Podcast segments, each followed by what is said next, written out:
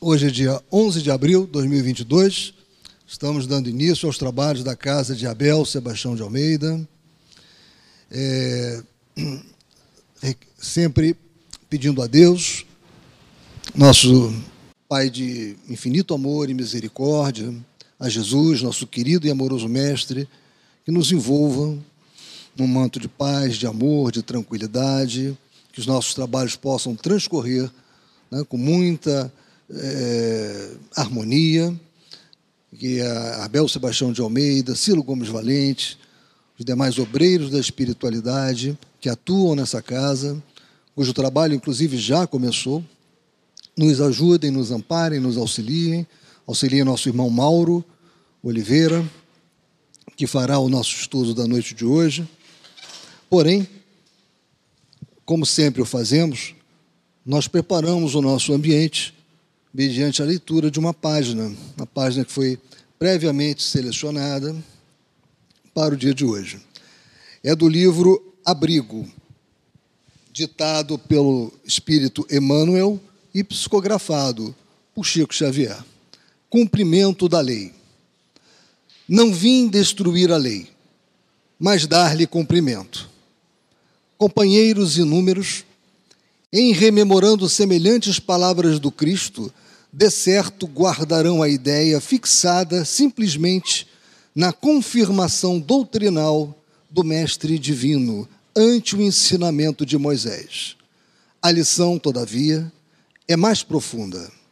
Sem dúvida, para consolidar a excelência da lei mosaica do ponto de vista da opinião, Jesus poderia invocar a ciência e a filosofia, a religião e a história, a política e a ética social, mobilizando a cultura de seu tempo para garfar novos tratados de revelação superior, empunhando o buril da razão ou o azorrague da crítica para chamar os contemporâneos ao cumprimento dos próprios deveres, mas compreendendo que o amor rege a justiça na criação universal, preferiu testemunhar a lei vigente plasmando-lhe a grandeza e a exatidão do próprio ser, através da ação renovadora com que marcou a própria rota na expansão da própria luz. É por isso que da manjedora simples à cruz da morte, vemo-lo no serviço infatigável do bem, empregando a compaixão genuína por ingrediente inalienável da própria mensagem transformadora, fosse subtraindo a Madalena à fúria dos preconceitos de sua época para soerguê-la à dignidade feminina, ou desculpando Simão Pedro, o amigo timorato que abdicava da lealdade à última hora, fosse esquecendo o gesto impensado de Judas, o discípulo enganado, ou buscando Saulo de Tarso, o adversário confesso, para induzir-lhe a sinceridade a mais amplo e seguro aproveitamento da vida.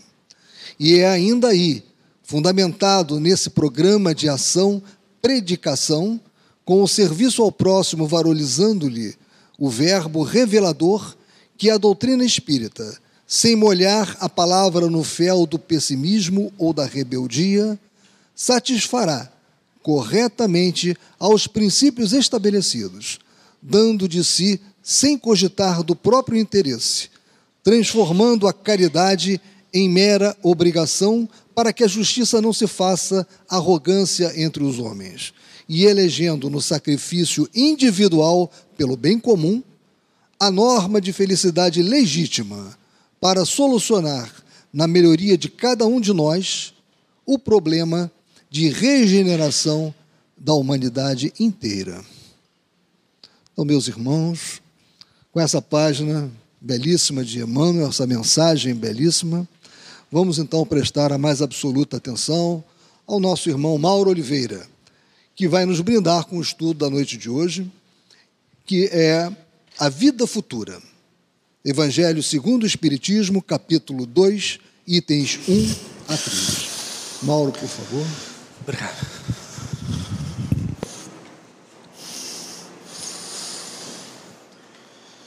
Boa noite, meus irmãos. Que a paz e o amor, nosso Mestre Jesus, nos envolvam nesse momento. Nós vamos dar início ao nosso estudo do Evangelho segundo o Espiritismo. E hoje nós faremos o do capítulo 2, que tem como título Meu Reino não é deste mundo, os itens 1 a 3. E esses itens se referem à vida futura. Nós estamos, nós estamos diante de um de um tema é fundamental dentro da doutrina. Kardec utiliza o termo dogma, mas não no sentido de imposição de algo que foi decretado ou algo que não possa ser até mesmo discutido, mas é porque é um princípio fundamental e nesse sentido é que é dado a palavra dogma, né? A nossa caminhada como espíritos imortais ela é feita de processos. Então, a nossa introdução aqui, ela vai se dar relembrando alguns conceitos, um processo importante dentro da nossa caminhada que está presente lá no livro dos Espíritos. Mas é, esse capítulo ele, é iniciado com essa passagem de João, no capítulo 18, versículos 33, 36 e 37, onde Jesus né, vai se colocar diante de Pilatos. E Pilatos, tendo entrado de novo no palácio e feito vir Jesus à sua presença, perguntou-lhe: És o rei dos judeus? Respondeu-lhe Jesus: Meu reino não é deste mundo. Se o meu reino fosse deste mundo, a minha gente houvera combatido para impedir que eu caísse nas mãos dos judeus. Mas o meu reino ainda não é aqui. Disse-lhe então Pilatos: És, pois, rei? Jesus lhe respondeu: Tu dizes, sou rei. Não nasci e não vim a este mundo senão para dar testemunho da verdade. Aquele que pertence à verdade escuta a minha voz. Bem, nesse pequeno trecho aqui, nós não vamos falar sobre a realeza de Jesus, isso será motivo de estudo na semana que vem pela nossa querida Gesilda. Mas nós vamos nos fixar nas últimas palavras aqui de Jesus, quando ele diz: Não vim a este mundo senão para dar testemunho da verdade, quer dizer, ele veio revelar e aquele que pertence à verdade escuta a minha voz. Então, como eu havia dito, nós vamos fazer como introdução hoje algumas, alguns conceitos do livro dos Espíritos. Primeiro, a questão da trindade universal, né? Deus, matéria e princípio material, ou princípio material, e que tem como elemento primordial encontrado em todo o universo o fluido cósmico universal. Espírito ou princípio espiritual, e na questão 23 do livro dos Espíritos é perguntado, né, o que é espírito com letra pequena? E é respondido, o princípio inteligente, né, do universo. Então, o que, a gente vai, o que nós vamos observar é que esse princípio espiritual, eu prefiro inicialmente chamar assim, vai passar por experiências nos diversos reinos, que vai culminar justamente com a inteligência. Então, inicialmente, ele passa pelo reino mineral, adquire a força de coesão, de atração existente nos animais, no, no, no mineral, e nesse momento, esse, o espírito atrelado a uma matéria, porque o fluido cósmico universal ele é modificado e dá origem a todas as outras matérias que nós observamos no universo, e ele é uma matéria inerte. Ele dá um salto de qualidade, passa pelo reino vegetal, adquire a sensibilidade, né? e aí surge o fluido vital, a vitalidade, e nós, esse princípio espiritual, ele já está no reino dos seres orgânicos. Mais um salto, chega no reino animal, adquire uma inteligência rudimentar, que é o instinto. A figura do macaco, do símio, foi colocada de propósito, porque é um marco, né? de transição, e nesse momento ele permanece com a vitalidade, assim como nos vegetais, uma inteligência instintiva, e tem o início a individualidade. Parece ser estranho é, afirmar isso, mas segundo Jorge André, essa individualidade ela inicia nos répteis em função da glândula pineal. Né? Mas, como eu falei, esse princípio espiritual e princípio inteligente, como os espíritos comentaram e responderam, está na sua caminhada inicial, passando por essas experiências. Chega finalmente na condição de espírito. E lá na questão 7,6 é perguntado né, como se poderia definir os espíritos com letra, com E grande, como nós colocamos ali. E nos é colocado que são os seres inteligentes que habitam o universo. Então há uma diferença. Até o reino animal é um princípio espiritual que vai adquirindo as experiências nos reinos e vai culminando com uma inteligência rudimentar nos animais. Mas quando chega no reino hominal, ele adquire a condição de raciocinar né? o, o pensamento e inteligência ilimitada, livre arbítrio, importante, as escolhas, consciência do futuro, já que a gente está falando de vida futura, e importante, conhecimento de Deus. Como nós comentamos, né, Jesus fala que veio revelar a verdade, mas essa verdade só, só poderia ser revelada né, a partir do momento que houvesse condições de entendimento sobre as coisas.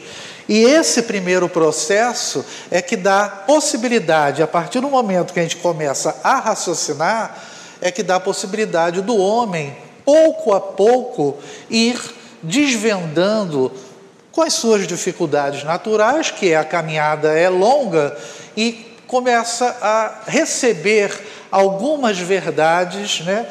não de maneira completa, natural, até hoje nós não temos essas revelações completas em função da nossa inferioridade intelectual e moral também.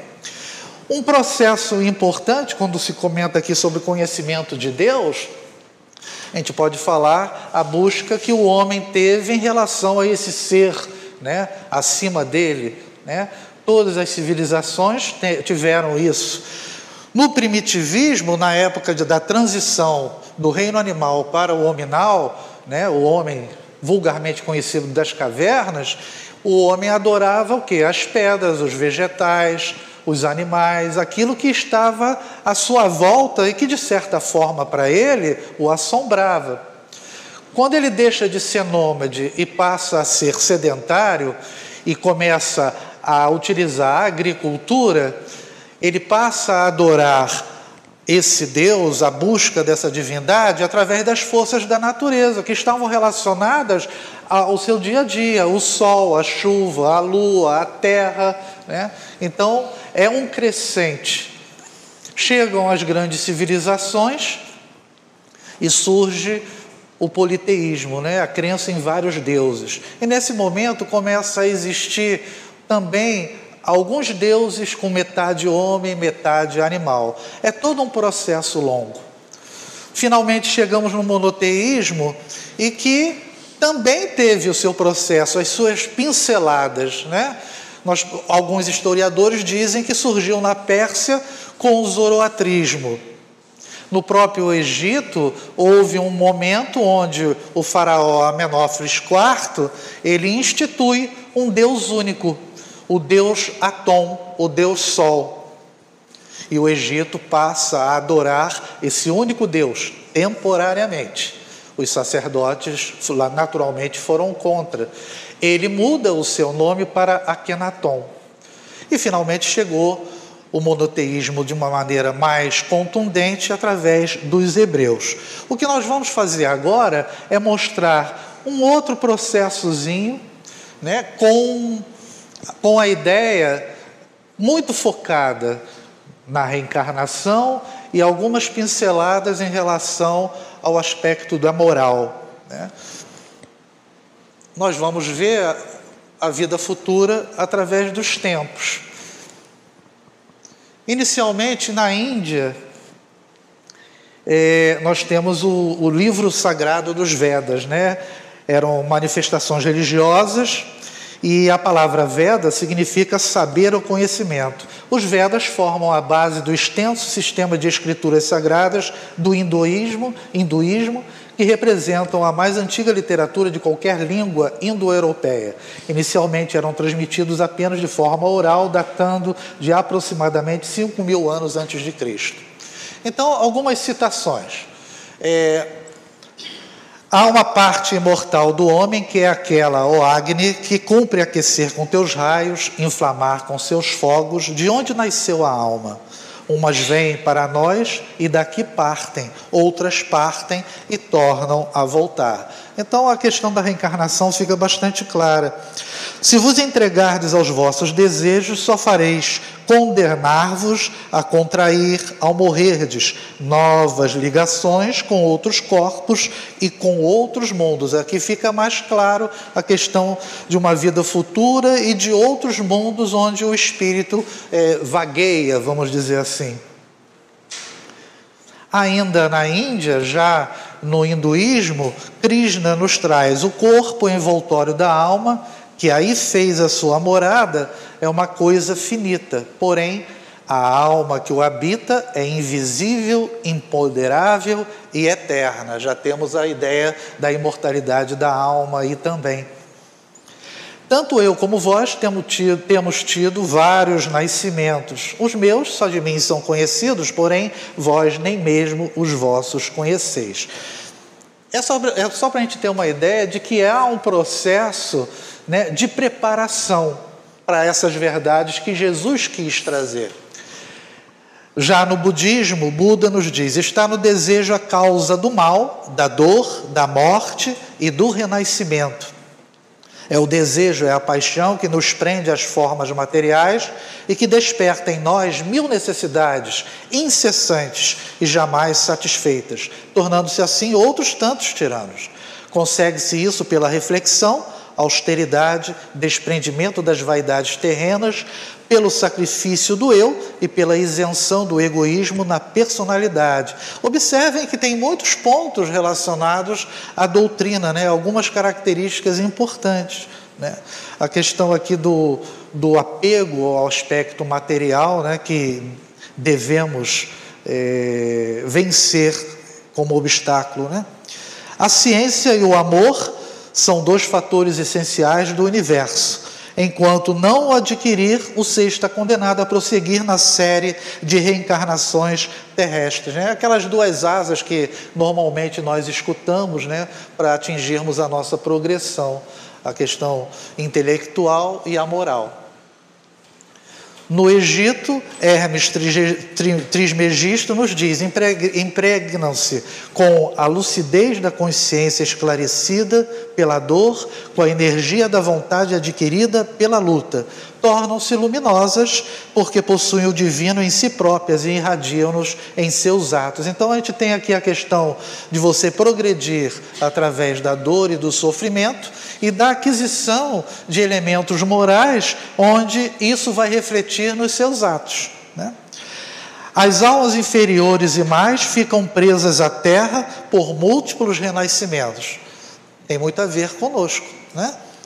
Porém, as almas virtuosas sobem voando para as esferas superiores, onde recobram a vistas das coisas divinas.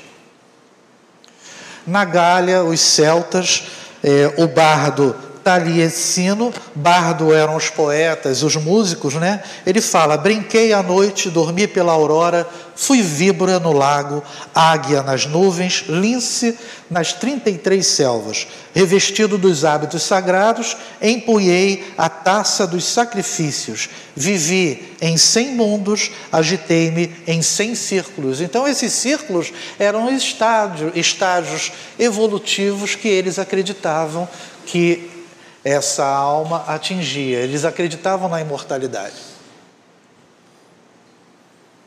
Na Grécia, o nosso conhecido Sócrates dizia: as almas retornam à carne indefinidamente em incontáveis existências, até atingir um grau de aprimoramento que lhes permita harmonizar-se com o universo para viver em altos planos do infinito.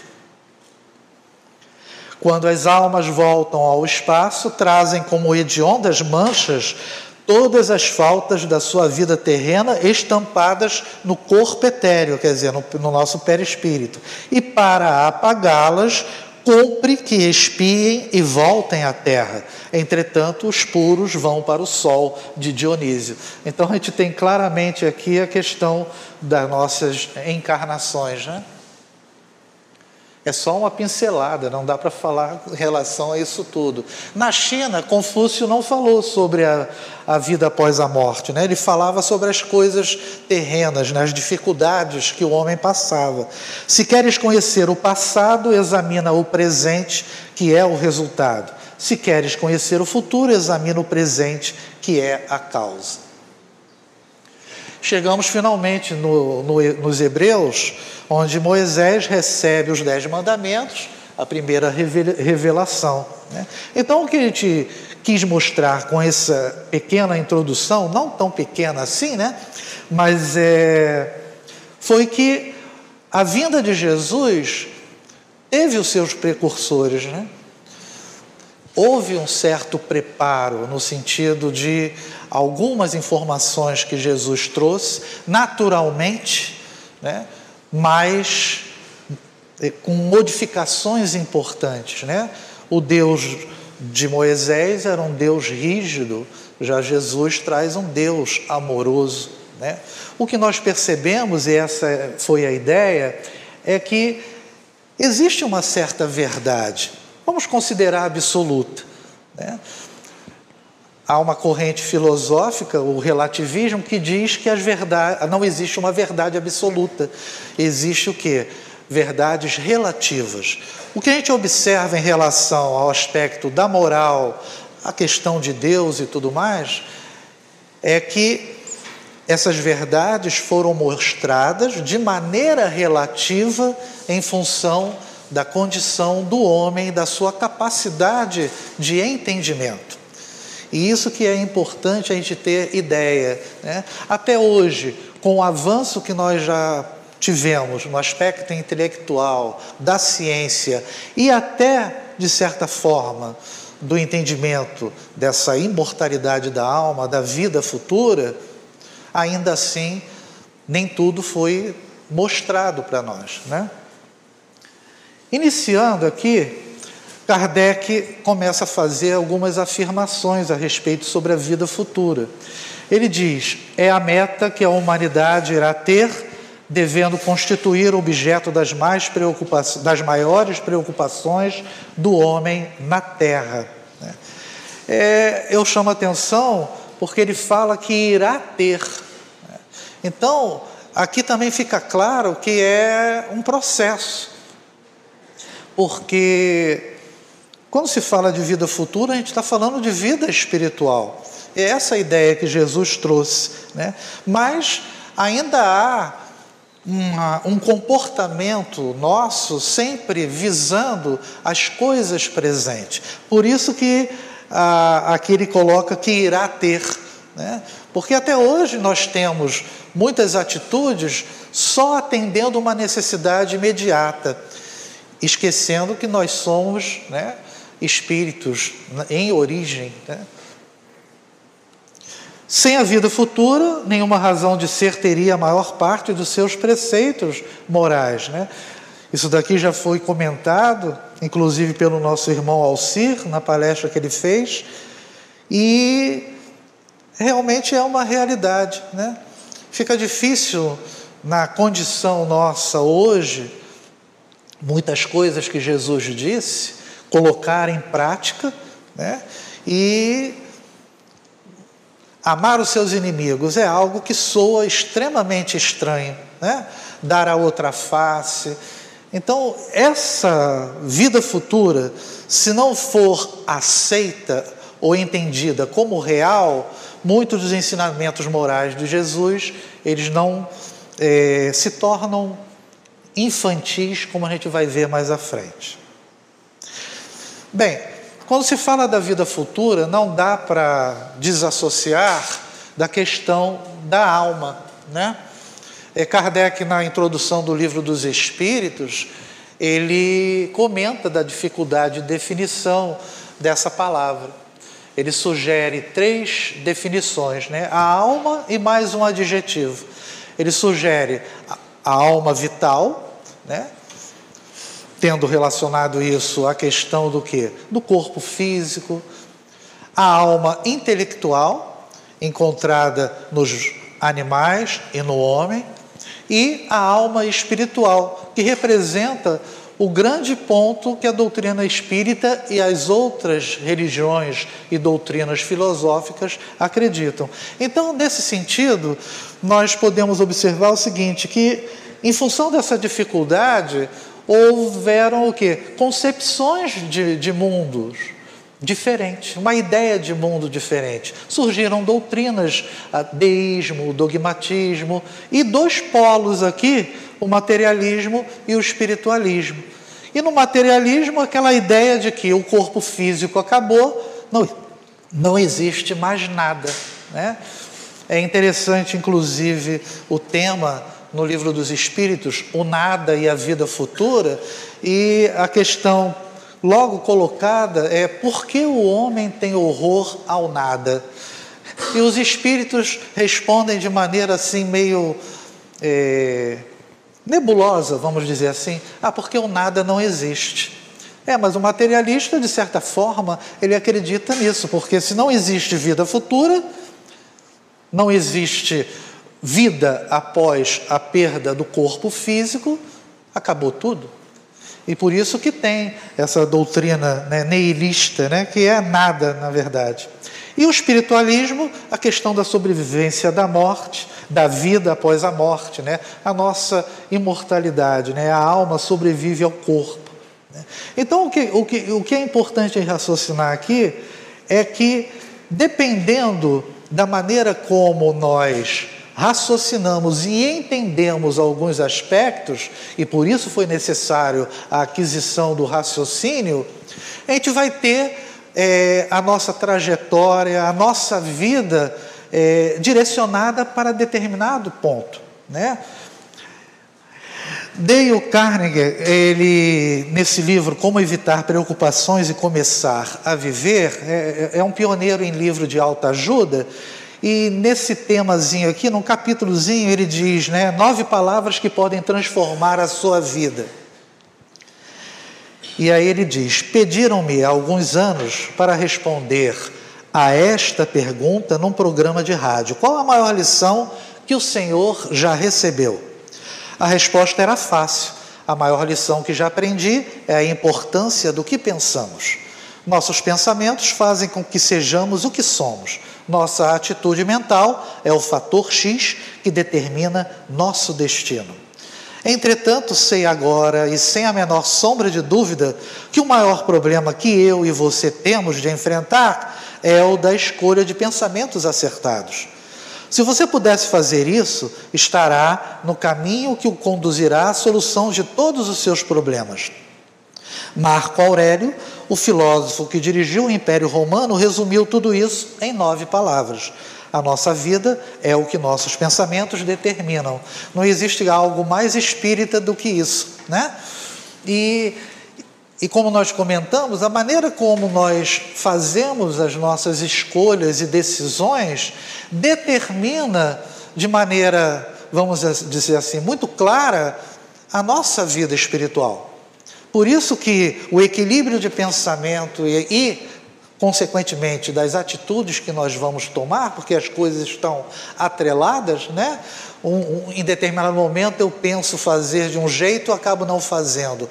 Penso do mesmo jeito, não faço. Mas vai chegar uma hora, você vai pensar e vai fazer. São os pensamentos negativos que muitas vezes nos induzem né, e provocam atitudes equivocadas em determinados momentos.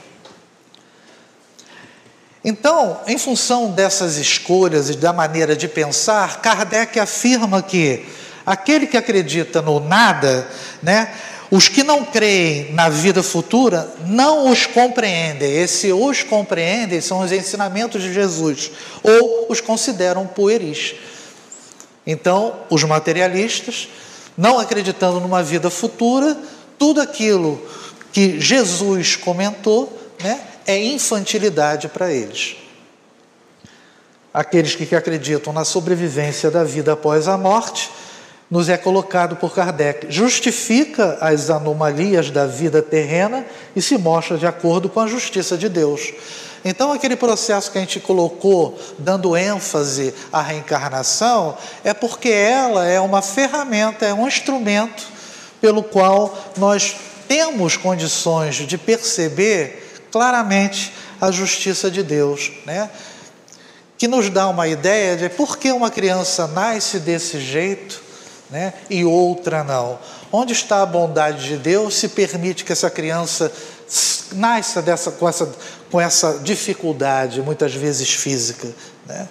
Então esse Deus não é amoroso. Então por isso que há, de certa forma, né, na crença né, do nada, é, traz essa incredulidade, porque não, não entendendo ou não aceitando as diversas vidas que nós vamos é, tendo como experiência durante a nossa trajetória, fica difícil você entender um Deus bom, amoroso e justo. Né?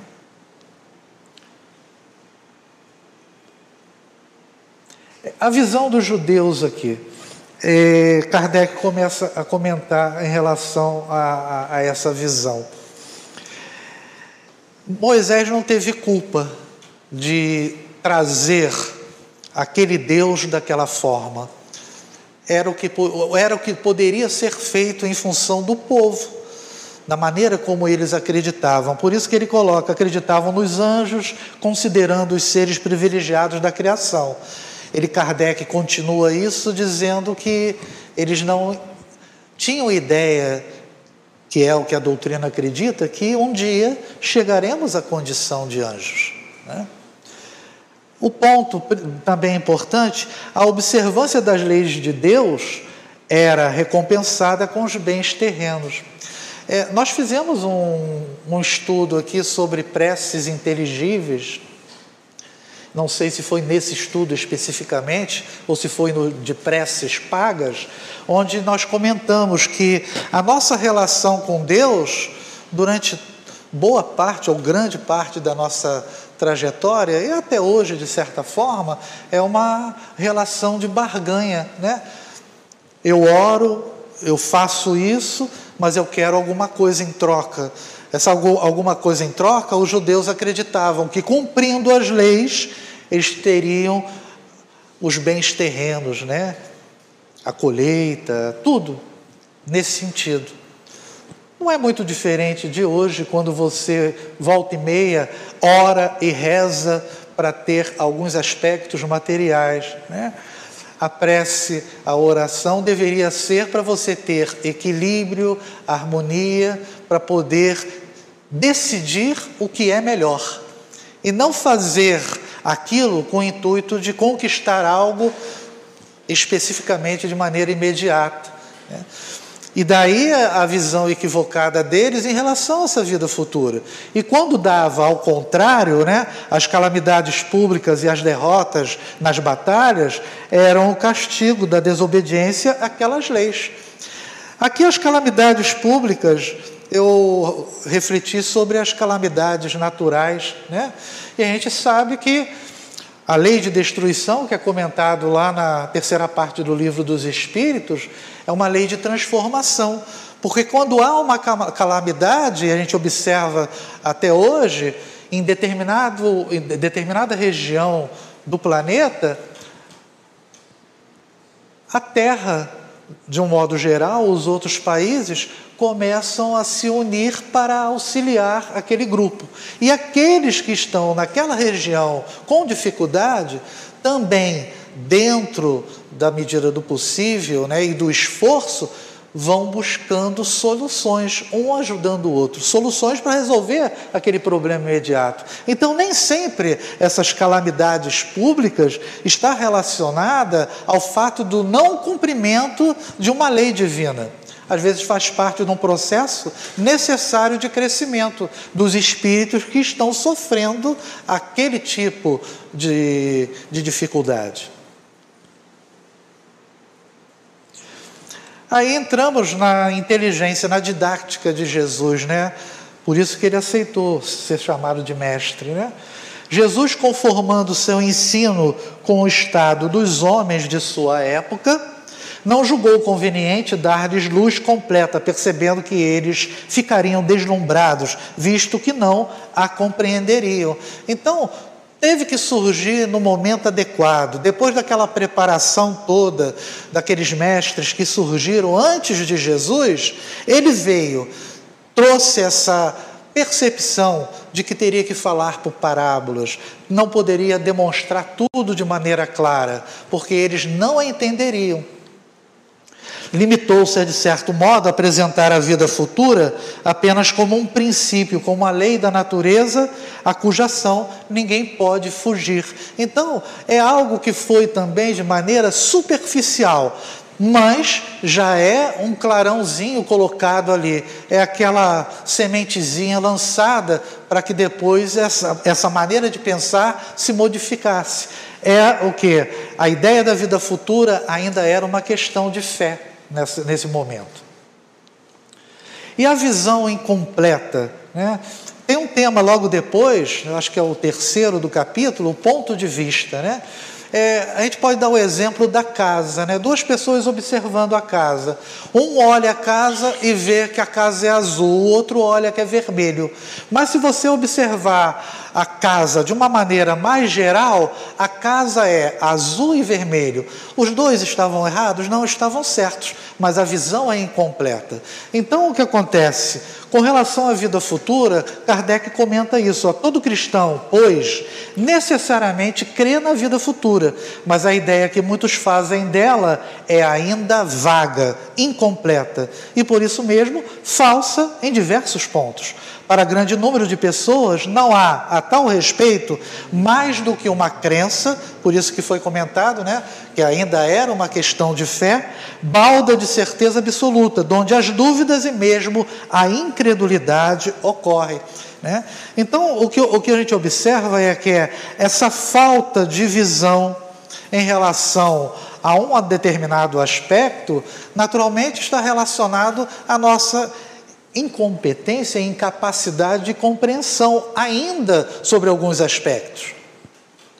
E daí a gente vai é, pincelar aqui no livro de Richard Simonetti, Quem tem medo da morte, nesse tema bico de luz. E nos é colocado: um homem transitava por estrada deserta a altas horas, noite escura, sem luar, estrelas apagadas. Seguia apreensivo por ali ocorriam não raro assaltos. Percebeu que alguém o acompanhava. Quem vê lá? Perguntou assustado. Não obteve resposta. Apressou-se no que foi imitado pelo perseguidor. Correu, o desconhecido também. Apavorado em desabalada carreira, tão rápido quanto suas pernas o permitiam, coração a galopar no peito, pulmões em brasa, passou diante de um bico de luz olhou para trás e, como por encanto, o medo se desvaneceu. Seu perseguidor era apenas um velho burro acostumado a acompanhar andarilhos.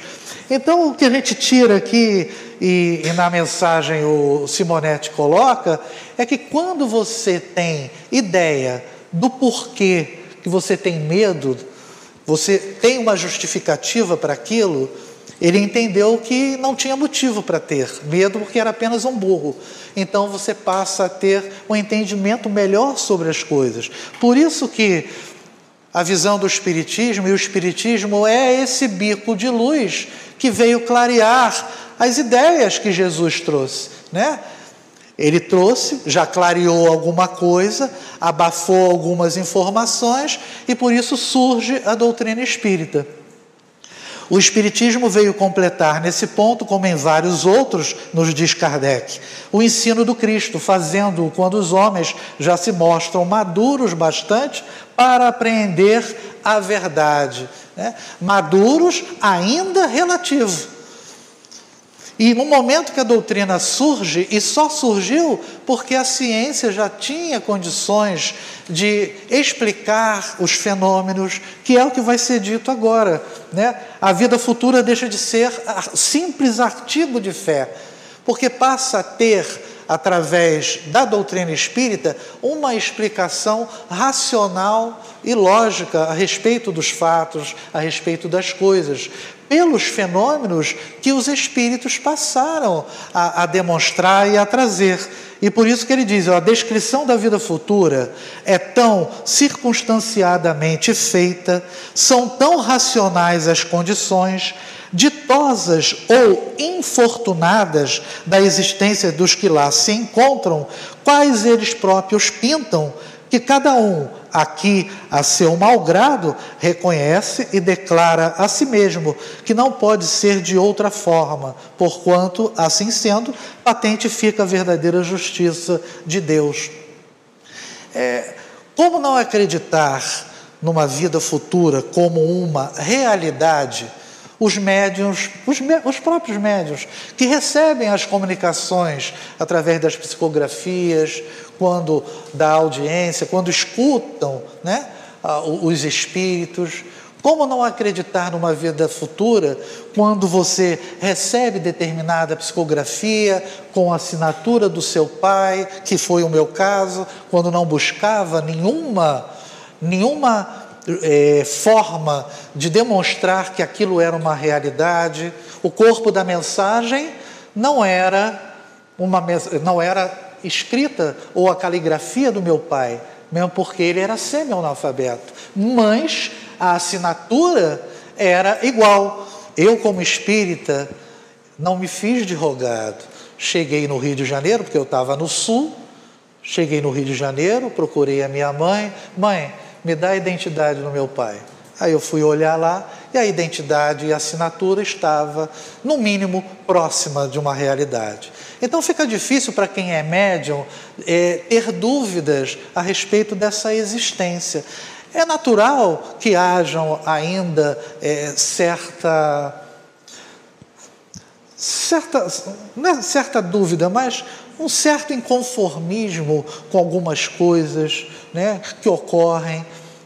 É natural que ainda tenhamos essas, esse, essa pulguinha atrás da orelha. Será que é verdade mesmo que a vida futura existe? Né?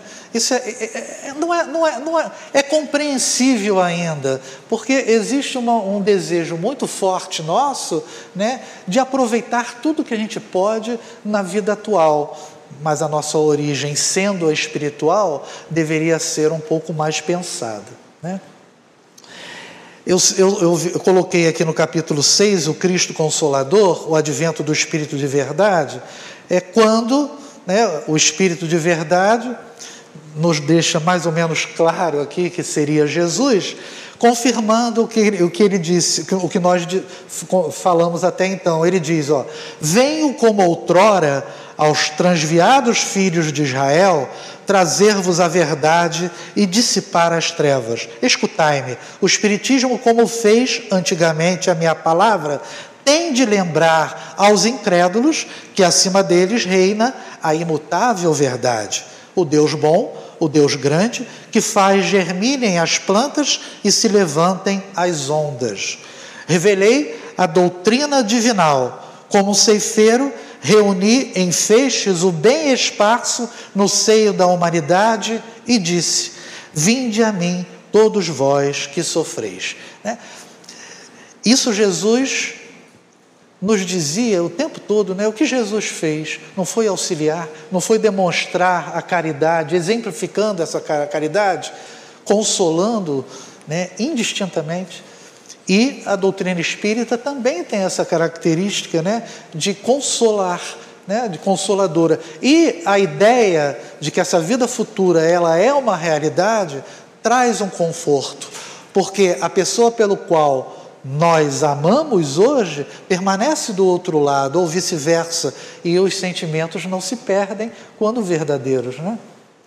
Então, meus irmãos, é, durante a evolução do homem, né, nós podemos observar esse primeiro processo de transição. É, foi necessário para que a gente pudesse raciocinar através das verdades né, que Jesus é, nos trouxe. Né? Mas é interessante que Nesse processo todo, houve um, dois pontos importantes que fizeram com que o homem pudesse é, progredir, ou, digamos assim, sentimentos ou elementos que provocaram um certo crescimento na busca do homem de entendimento. O primeiro dele foi, foram os questionamentos. Né? A filosofia tem essa característica, né? Emmanuel comenta, né? As perguntas intermináveis, Emmanuel não, Chico, é, as perguntas intermináveis da filosofia, né? quando ele faz uma, uma, uma brincadeirazinha falando sobre os três aspectos, né? filosófico, religioso e científico. Né? Mas o outro ponto também que conduziu o homem a, a, a, um certo avanço em busca de soluções foi a questão do medo também. Né? Nós mostramos aquela, aquela figurinha em relação ao, ao bico de luz, né? porque o medo é, é, é, é interessante, ele é relativo. Né? Quando, ele, quando você tem justificativa para ter medo, você está dentro de um processo que você pode buscar soluções. Mas quando esse medo é infundável, ele passa a ser motivo de o quê? De cuidados, né? E um, não há como negar que um dos maiores medos que o medo que o homem tem, né, até hoje, é a questão da morte, né? E um questionamento: devemos temer a morte? Segundo que a doutrina espírita nos comenta, ela é apenas uma fase. Né? Mas é, cada um tem o seu mundo íntimo, tem as suas dificuldades. Então, o medo da morte pode estar relacionado ao instinto de preservação, que é muito forte em todos nós. Né? A questão de, dos sentimentos, né? não querer perder aquela pessoa tão amada. Então, você teme a morte né, em função de não querer se afastar dos seus. Né? Mas também há a questão da morte em relação à consciência culpada, né? Que muitas vezes nós abafamos por aquilo que nós não fazemos de maneira ideal. Né?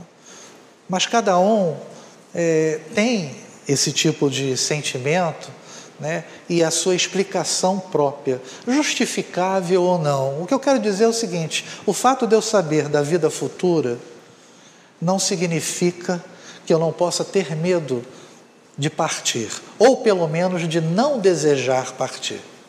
Eu já tive essa experiência, então, é, no momento eu orava, mas o desejo era de permanecer, não era receio de ir, é aquela questão de você desejar estar ainda aqui, né? E para encerrar aqui, uma primeira reflexão, é, Bezerra de Menezes, essa é uma mensagem psicofônica de Divaldo, ele nos diz: em toda parte Jesus necessita de vós para falar pela vossa boca, caminhar pelos vossos pés e agir através das vossas mãos. Exultai se incompreendidos, alegrai-vos se acusados, buscai sorrir se caluniados ou esquecidos dos aplausos terrestres. As vossas condecorações serão as feridas cicatrizadas na alma que constituirão o passaporte divino para, depois da grave travessia, entrardes no grande lar em paz. Então, Bezerra, nesse trechinho, ele nos mostra que a caminhada não é fácil, né?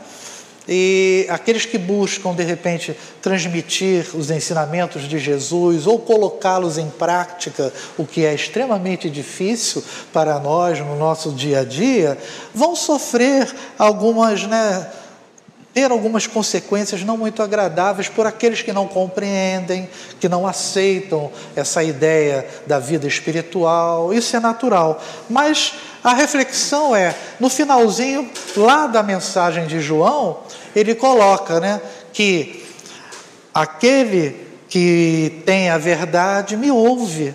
Né? Então a reflexão: será que nós estamos realmente com os nossos ouvidos abertos e escutando o que Jesus colocou? Será que não falta ainda um passo a mais, um esforço a mais para aceitar que talvez nós não estejamos ainda com essa verdade que Jesus tanto é, que revelou e que a, a doutrina espírita veio, veio complementar? Não é para ninguém ficar preocupado, mas é necessário que a gente tenha né, que fazer um esforço maior para buscar soluções dentro de uma encarnação difícil, num, num planeta, num momento complicado, né? e há de se ter equilíbrio e fé, mas não uma fé cega, mas uma fé raciocinada, consciente daquilo que se deve ser feito, né? Porque a vida ela, ela continua e a crença na vida espiritual independe da religião que, que, que, nós estejamos inseridos. Porque quando se fala em vida espiritual, eu não estou querendo falar de doutrina espírita, de catolicismo, de outros segmentos religiosos, não. A vida espiritual, ela para nós é uma realidade. Então não está entrando aqui no mérito religioso. É uma realidade e ela continua. Então vamos encerrar com uma música.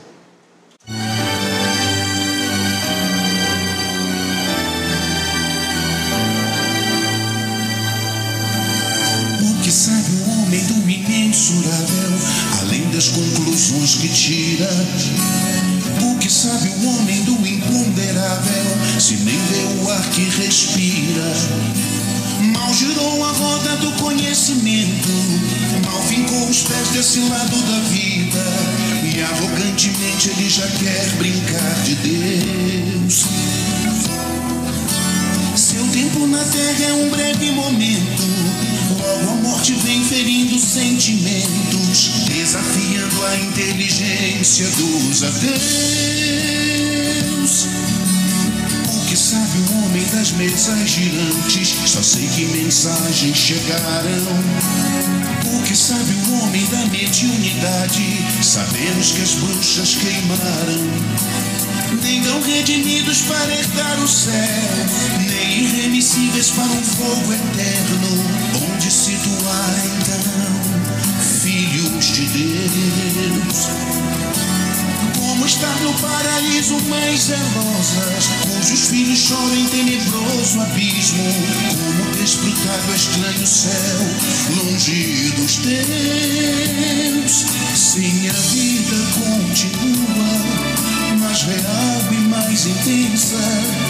Não importa a tua fé, a despeito de tuas crenças, sim, a vida continua em toda a diversidade. Entre afetos e famílias, em falanges e cidades, sim, a vida continua.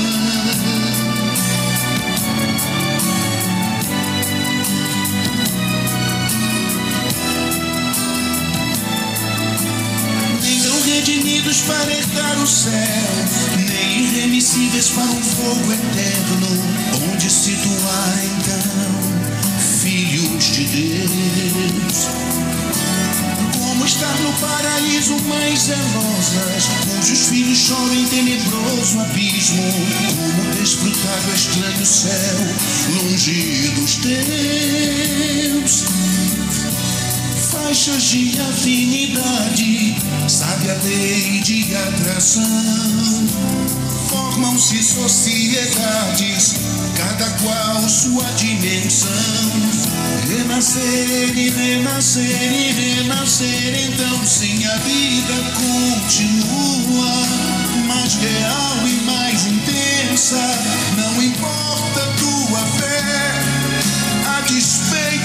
tuas crenças, sim a vida continua em toda a diversidade, entre afetos e famílias, em falanges e cidades. Sim, a vida continua, seus efeitos,